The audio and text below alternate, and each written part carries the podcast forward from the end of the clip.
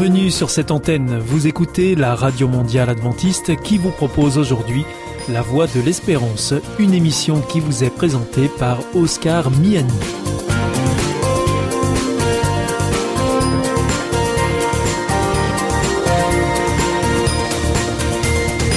C'est avec grand plaisir que je vous retrouve sur notre antenne. Encore une fois, soyez les bienvenus à l'écoute de La Voix de l'Espérance, notre émission quotidienne de 30 minutes qui vous est présentée par Oscar Miani. Merci de votre fidélité à ce rendez-vous. Je vous rappelle que vous pouvez nous écouter sur cette antenne ou bien en podcast ou encore avec votre téléphone. Aujourd'hui au programme Parole solidaire, un moment d'information humanitaire avec ADRA, l'agence de développement et de secours adventiste, et pour conclure cette émission, vous retrouverez un moment de témoignage avec C'est vous l'histoire. Bienvenue à l'écoute de Parole solidaire, une émission sur les solidarités internationales. Et aujourd'hui, eh bien, nous sommes en compagnie de Jackie Moubedi d'Adra Europe. Bonjour Jackie. Bonjour Oscar. Alors donc vous êtes euh, avec nous en ligne euh, depuis Bruxelles, là où sont vos bureaux. Euh, je rappelle au passage que ADRA, c'est l'agence de développement et de secours adventiste. Aujourd'hui, vous nous parlerez d'un programme que vous avez lancé au niveau de l'éducation et que vous avez déjà évoqué à, à ce micro. Il s'agit d'Education Incubator ou incubateur d'éducation. Est-ce que vous pouvez revenir sur ce sujet-là, Jackie, et nous expliquer de quoi est-ce qu'il s'agit exactement? Bien sûr, l'incubateur d'éducation. Euh, nous avons organisé une conférence en ligne le 5 euh, mai par euh, Zoom. dont je vais expliquer un peu comment ça s'est passé. mais cet éducateur d'incubation, c'est la suite de ce que nous avions déjà organisé euh, l'année passée, qui s'appelle euh, Accélérateur d'éducation. Et donc là, on avait réuni plusieurs personnes qui ont parlé de, plusieurs sujets euh, sur l'éducation.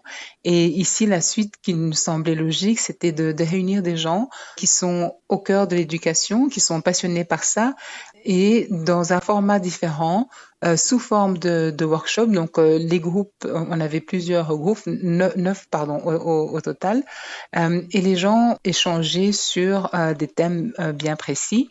donc il y avait le facilitateur qui lui a vraiment à cœur l'éducation, soit un professeur, soit quelqu'un qui, qui, est lié à, l'éducation d'une façon ou d'une autre. Et alors, il, son rôle, c'était vraiment de faire une introduction pour que les gens puissent euh, parler entre eux et s'échanger les bonnes pratiques. Euh, donc, quelles sont les leçons qu'on retire en fait de, de, certains thèmes? On a vraiment lié tout ça à deux thèmes bien précis. Euh, l'inclusion euh, dans l'éducation et l'éducation euh, lors d'urgence. Et à la fin du workshop, avec euh, l'aide de, quelqu'un qui prenait note, on, devait arriver à, toutes les bonnes pratiques euh, des participants, ce qu'ils ont déjà essayé, ce qu'ils ont déjà vécu, peut-être pas une bonne pratique, mais des choses qu'ils souhaiteraient en fait voir euh, qu'on puisse mettre en place, pardon, et qui pourraient être facilement répliquer d'une manière euh, ou, ou, ou d'une autre. Et, et, alors, Jackie, comment est-ce que ces personnes sont, sont sélectionnées ou, repérées et euh, d'où viennent-elles De quel pays viennent-elles ces personnes? C'est vraiment euh, une large palette, euh, comme le, le disait l'un des thèmes de workshop. Il y a des, des, des personnes qui travaillent dans ADRA, euh, donc spécialisées dans, dans les programmes d'éducation en Europe, mais aussi euh, à l'extérieur. Pour euh, la, Norvège, par exemple, il y a beaucoup de projets euh, qui sont en, Afrique, mais pour l'Albanie, par exemple, qui est présente, euh, ça se passe vraiment en, Albanie même. Et donc, il y a des travailleurs d'ADRA, il y a des, partenaires avec lesquels nous faisons partie d'autres associations comme des organisations de, de, foi, des organisations chrétiennes. Et puis, il y a, il y a d'autres spécialistes. On va dire, c'est vraiment euh, le, le, le, cœur de, de, de, métier, ils sont, ils sont professeurs ou ils sont euh, la, la, dernière personne travaille au point de, de vue, d'une institution euh, euh européenne et, voilà. Et donc, on a toutes ces personnes qui viennent. La, plus éloignée venait de l'île Fidji. Euh, une autre venait des États-Unis et puis tous les autres étaient basés en, Europe. Euh, ça, ça, allait de, Royaume-Uni jusqu'à l'Albanie. Donc, euh, très large palette d'experts. Et alors, donc, ça veut dire que ces échanges entre spécialistes d'éducation donnent finalement des modèles à reproduire ici ou là dans le monde? Oui, le but de, de, ce workshop ou de ces workshops, parce qu'il y avait euh, neuf groupes, c'est vraiment pour ressortir les, bonnes euh, pratiques. Et bon, normalement, si, si on est professeur ou si on est intéressé par l'éducation et que le, le, workshop a été bien animé, bon, on a pris quelques idées en disant, ah ben voilà, par exemple, dans, dans, dans tel pays, on sait qu'il y avait une haute, euh, enfin, la technologie est là, elle le permet, et il y a tout d'un coup une urgence, que ce soit une, une inondation ou une guerre, ben, on va adapter la, la manière de donner cours, on va passer sur euh, euh, les, les, nouvelles technologies.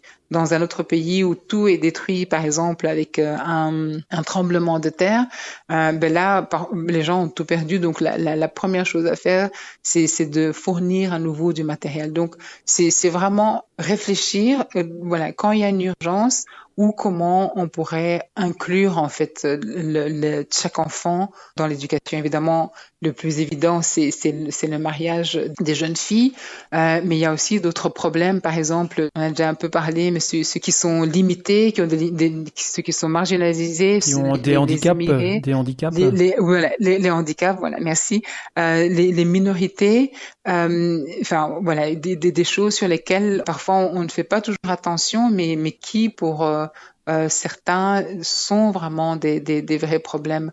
Euh, et puis ici récemment, on a vu aussi euh, éducation en urgence, mais on a dit quelles leçons avons-nous apprises après la pandémie euh, Quel est l'impact réel de la pandémie sur euh, l'éducation ben, de ces deux, trois, presque trois dernières années?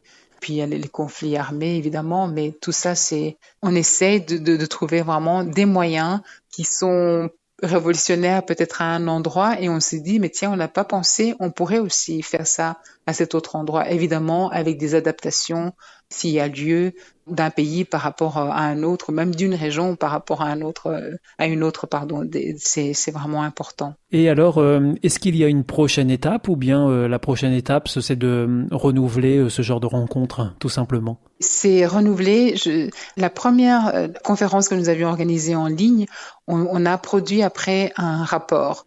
Euh, avec euh, tous les euh, discours et un peu répondre aux, aux questions-réponses euh, des gens. On a compilé tout ça. il y a un document qui est là. Ici, c'est qu'on voudrait faire la même chose aussi. Donc, d'ici quelques temps, on va prendre un peu toutes ces bonnes pratiques de suivant chaque thème que nous avons eu des participants en fait, parce que euh, les, les, groupes étaient très petits et, c'est, on motivait vraiment les gens à, à parler. C'était plus de l'interaction que de venir là, d'assister à, à, quelque chose qui est tout prêt, prêt à consommer, je vais dire comme ça. Et donc, on va aussi faire un, un rapport. Et dans une prochaine étape, on va on, on, aimerait se retrouver quand même en présentiel euh, et revenir en, en, disant voilà, on va encore lancer de nouveaux thèmes d'éducation. Et ça, c'est vraiment le métier de, de, de Maya Ahatz qui est ici, euh, qui s'occupe de tout ce plaidoyer. Euh, voilà, de, de, dire, on a commencé avec l'éducation, c'est quelque chose de très important, et on va aller, on va rechercher, on va explorer euh, les, les, moyens pour que ça devienne une priorité pour euh, ceux qui ont la, le pouvoir de décision. Alors, euh, euh, on peut retrouver euh, toutes ces informations sur euh, votre site internet. Vous parliez de comptes rendus, oui. de rapports, de, de, rencontres. On peut retrouver oui. tout ça sur le site internet de Adra Europe. Oui, tout à fait. Donc, 3 Adra EU. Dans le menu, le, le, le, volet éducation est vraiment mis en avant. C'est une des premières fenêtres sur lesquelles euh, on, on, tombe. Il y a déjà plusieurs années qu'ADRA est engagé sur euh, le domaine de l'éducation. Hein. Il y a tout un programme. oui. eh bien, merci beaucoup, euh, Jackie Moubedi, d'être venu euh, par le biais de la liaison téléphonique jusqu'à nous pour nous parler euh, eh bien, de ce projet incubateur d'éducation. Euh, c'était Parole solidaire, une émission sur les solidarités internationales. Et aujourd'hui, nous étions en compagnie de Jackie Moubedi d'Adra Europe. Merci beaucoup, Jackie. À bientôt. Au revoir. Merci, Oscar. À bientôt.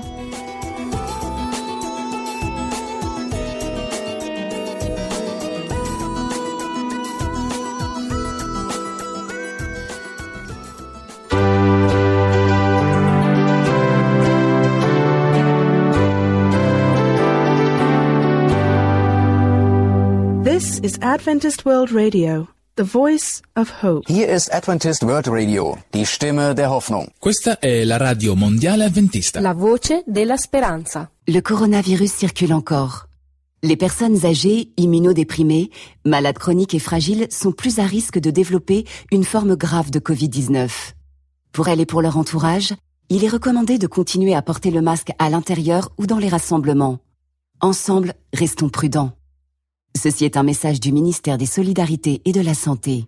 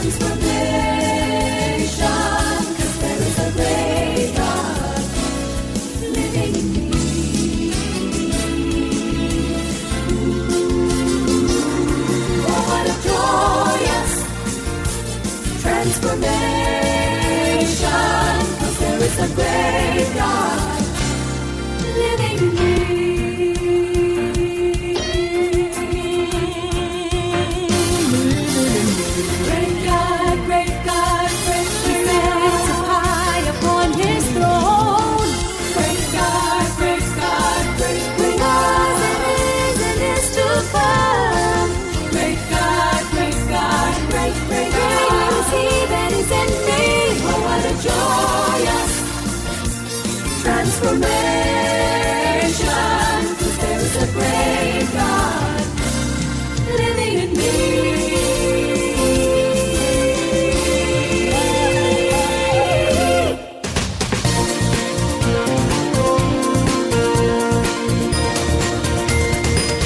toujours à l'écoute de la Radio Mondiale Adventiste et ici c'est la Voix de l'Espérance et vous êtes en compagnie d'Oscar Miani. Si vous le souhaitez, vous pouvez nous demander notre grille des programmes que nous vous adresserons gratuitement. Pour cela, il vous suffit de nous adresser un mail à l'adresse suivante france at awr.org. En ce qui concerne nos coordonnées postales, c'est IEBC, la Voix de l'Espérance, boîte postale 100 77 193 Damary Lélis, CEDEX. Je vous invite maintenant à poursuivre avec un moment de témoignage dans C'est vous l'histoire. C'est vous l'histoire. C'est vous Votre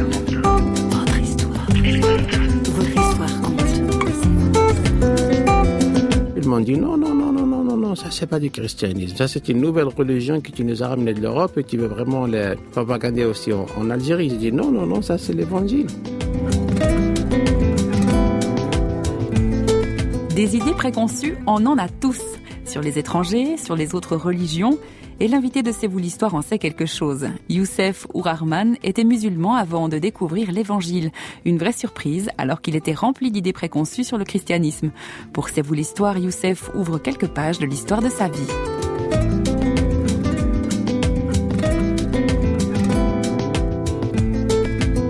Alors, euh, je m'appelle Youssef ou Rahman. Ça, c'est mon euh, prénom, mais Youssef, c'est comme Joseph.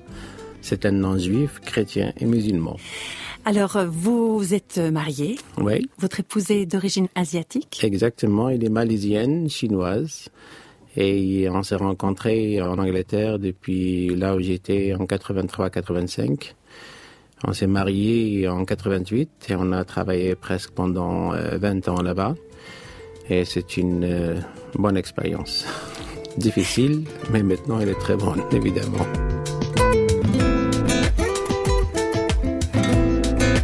Avec son épouse, Youssef a donc fondé la Maison de l'Espérance dans l'ouest de l'Algérie, une œuvre chrétienne en collaboration avec l'Église protestante, une église officielle reconnue par le gouvernement algérien.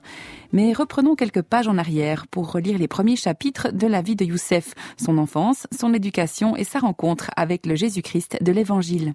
J'ai grandi dans une famille musulmane très vraiment conservatrice et j'ai commencé à mémoriser le Coran à un très très jeune âge et à faire le carême, le ramadan à l'âge de 12 ans et 13 ans. Et je suis grandi dans une famille où j'ai été élevé, j'ai été éduqué que l'islam est la meilleure religion du monde et le peuple musulman est le meilleur peuple du monde. Alors j'étais fier d'être musulman, mais j'ai été aussi élevé, on nous a aussi éduqués que, que les musulmans qui vont être jugés au jour du jugement. Le reste, tous va à l'enfer. Mais alors, qu'est-ce qui vous a poussé à, à- à vous intéresser au, au christianisme? Qu'est-ce qui a provoqué cette rencontre avec Jésus? En fait, euh, pour moi, c'était une expérience un peu particulière parce que euh, j'ai un frère qui habite en Suède. Il, il a toujours euh, me demandé vraiment d'aller de venir le visiter. Je me suis parti en 1977. C'était ma première fois de sortir de l'Algérie pour partir en Europe. Et quand j'étais en Suède, dans cette ville d'Uppsala, j'étais un peu, comment dirais-je, euh, rejeté, mais surtout les, les, les, les Suédois, ils s'intéressaient pas à moi, ils voulaient pas vraiment me connaître. Euh, J'étais vraiment seul, j'ai passé vraiment beaucoup de moments très difficiles, surtout les premières semaines. Mais un jour, euh, j'ai été, c'était un samedi, il faisait vraiment beau. J'étais au centre-ville d'Uppsala, il y avait des jeunes. Moi, j'avais aucune idée. C'était des jeunes qui chantaient avec leur guitare. Ils voulaient parler de leur foi. Et c'est eux vraiment qui ont venu envers moi pour me parler. C'était la première fois. Et j'ai dit, je me rappelle, j'ai dit, mon frère, c'est le meilleur jour de ma vie. Je, je sais même pas vraiment pourquoi j'ai dit ça, mais pour moi, c'était vraiment joie. Enfin, après trois semaines et même plus, il y a des Suédois qui s'intéressent à moi. Et c'est là où j'ai commencé. Ils m'ont invité évidemment chez eux. Ils étaient vraiment des, des jeunes, pleins de joie, pleins de paix. Et j'ai commencé à leur poser des questions. Je lui dis, est-ce que vous fumez? Ils disent non. Vous pouvez de l'alcool? Ils m'ont dit non. Et qu'est-ce que vous faites le week-end? Ils Vous sortez dans les boîtes de nuit? Ils m'ont dit non. Est-ce que c'est c'est ce que vous imaginiez que faisaient les- jeunes Européens moi, moi, nous, nous étions indiqués que les chrétiens, il a le droit de pécher tant qu'ils veulent, parce que quand ils meurent, ils vont en enfer. Mais c'était la première fois dans ma vie vraiment de rencontrer des chrétiens européens jeunes que leur vie a été transformée. Et c'est là où j'ai commencé à poser des questions. Je me suis dit, tiens, peut-être aussi la Bible, il a une raison. Et j'ai commencé à lire la Bible. Ça m'a pris trois ans après avoir vraiment converti. Mais qu'est-ce que vous cherchiez exactement dans cette Bible? En fait, j'ai grandi euh, croire que, que, la Bible est corrompue. La, la vraie Bible, ça n'existe pas aujourd'hui, d'après vraiment ce que dit dans le courant. Mais leur vie, il m'a bouleversé. Et j'ai commencé à lire pour vraiment trouver pour moi-même pourquoi leur vie a été changée. Et ce que j'ai découvert, j'ai découvert Jésus dans la Bible, c'est tout à fait différent de Jésus qui est dans le courant. Dans sa naissance, son enseignement, ses miracles et sa vie. Et je me suis dit, tiens, c'est pas le même Jésus que j'ai entendu parler, que j'ai mémorisé versets dans le courant. Et c'est ça ce qui m'a tiré, c'est Jésus-Christ en particulier, rien d'autre que Jésus. Et qu'est-ce que ça a eu d'implication après pour vous avec votre entourage, notamment votre famille? En fait, quand je me suis converti, j'ai été étudiant en, Suède et je me rappelle, euh, je voulais vraiment repartir chez moi le plus vite possible parce que j'ai découvert quelque chose qui est très précieux, qui m'a donné beaucoup de joie, beaucoup de paix et je voulais repartir. Les frères, évidemment, ils voulaient que je reste un certain temps en Europe et là, j'ai resté pour faire ma formation. Mais quand je me suis rentré chez moi pour faire mon service national et chercher la volonté de Dieu, j'ai ma famille évidemment était très parce qu'ils savaient que je suis converti. J'ai expliqué, ils voulaient beaucoup vraiment pour me convaincre à revenir à l'islam. Et je me rappelle, on a passé trois mois de discussion sans arrêt, de jour en jour, chaque chaque jour on discute. Et j'ai expliqué que le christianisme que vous connaissez, c'est tout à fait faux. Voilà ce que vraiment l'évangile, voilà ce que le Nouveau Testament, voilà ce que Jésus enseigne. Et j'ai partagé beaucoup ce qui vraiment a fait pour moi. Qu'est-ce que ça veut dire? La prière en, euh, tant que chrétien, aimer les, les prochains, aimer les ennemis, l'assurance de mon salut et beaucoup, beaucoup vraiment des choses que j'ai partagées avec eux. Ils m'ont dit non, non, non, non, non, non, non, ça c'est pas du christianisme. Ça c'est une nouvelle religion que tu nous as ramenée de l'Europe et tu veux vraiment la propagander aussi en, en, en Algérie. J'ai dit non, non, non, ça c'est l'évangile. Et avant, évidemment, après avoir discuté beaucoup avec eux, je lui ai dit, oui, vous connaissez, vous me connaissez avant, comment j'ai été, alors là, vous me découvrir un autre Youssef. Et c'était formidable. Et depuis 80, quand je me rappelle, je suis converti le mois d'avril 80, j'ai jamais regretté ma conversion. J'ai visité beaucoup de gens dans le monde entier. Chaque fois, je leur pose la question, je leur dis, est-ce que vous savez que Saint-Augustin est algérien? Beaucoup qui me regardent avec des yeux très ouverts. Et je dis tout simplement, il faut chercher l'histoire de l'Église. L'Église algérienne a été bien établie dans les premiers siècles, surtout jusqu'au troisième, sixième siècle. Malheureusement, euh, cette euh, richesse et cette histoire, elle est totalement inconnue en Algérie, étouffée, oubliée. Ils nous enseignent nos élèves dans les écoles et ainsi de suite qu'il n'y avait rien à l'époque. Les gens, ils n'avaient pas de religion, c'était juste les idoles. Jusqu'à l'islam est venu en 7e siècle, et c'est comme ça vraiment que Dieu a éclairé l'Algérie à travers l'islam. Il y a beaucoup de ruines, il y a beaucoup de richesses, il y a beaucoup de choses qui sont évidentes que l'Église a existé. Aujourd'hui en Algérie, tu trouves même là où ils baptisaient les gens à l'époque. Surtout euh, dans l'est de l'Algérie, en Tunisie évidemment. Il y a beaucoup d'héritage chrétien.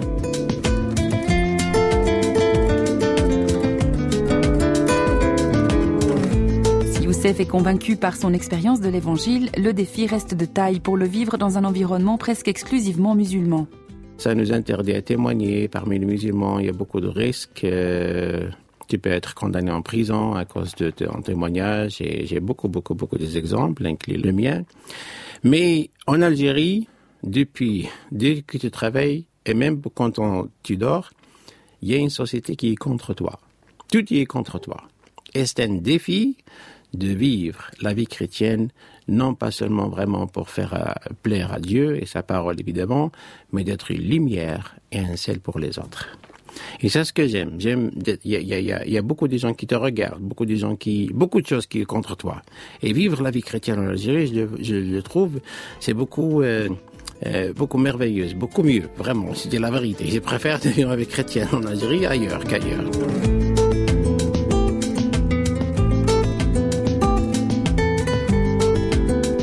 Avant de refermer la page de C'est vous l'histoire pour aujourd'hui, un dernier chapitre en compagnie de Youssef pour parler de ce qui compte le plus dans sa foi chrétienne. Euh, moi, je crois de tout mon cœur, il y a un seul Dieu et un seul chemin. Jésus a dit, je suis le chemin, la vérité et la vie. Personne ne vient au Père que par moi. C'est clair et net. Pour moi, Jésus est le meilleur chemin pour Dieu. D'abord, mais ce que j'ai, ce que j'ai vécu personnellement, j'ai vécu, j'ai une, une, assurance, une paix vraiment dans tout mon cœur que mes péchés sont pardonnés. Quand j'ai pris, je suis convaincu, Dieu, il répond à mes prières, il m'entend. Ça, c'est très important pour moi.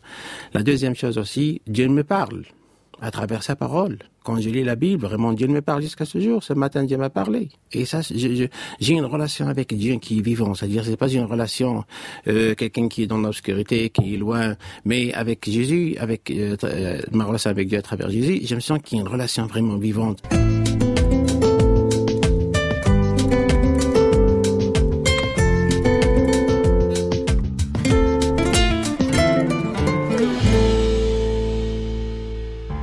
Sentez isolé, désorienté, perdu, en recherche L'IEBC, l'Institut de la Bible par correspondance, vous accompagne et vous propose des cours gratuits à suivre chez vous et à votre rythme. Retrouvez-nous vite sur www.iebc.org et vous verrez, votre vie va changer. Parce que croire, c'est la vie. Si vous souhaitez réécouter ce programme ou bien le partager avec vos amis, retrouvez-nous sur www.awr.org. Vous pouvez aussi nous suivre par téléphone, c'est très simple, depuis la France. Il vous suffit de composer le 01 80 14 44 77. Si vous êtes en dehors de France, eh bien vous composez le 0033 1 80 14 44 77. Et si vous nous écoutez depuis les États-Unis, eh bien vous composez le 1 712 432 9978. Bien entendu, tous ces numéros ne sont absolument pas surtaxés. Votre émission est pour aujourd'hui terminée. Vous écoutiez la Radio Mondiale Adventiste pour votre émission en français La Voix de l'Espérance et vous étiez en compagnie d'Oscar Miani. Je vous donne rendez-vous dès demain à la même heure pour votre nouveau programme. D'ici là, que Dieu vous bénisse. Au revoir et prenez bien soin de vous.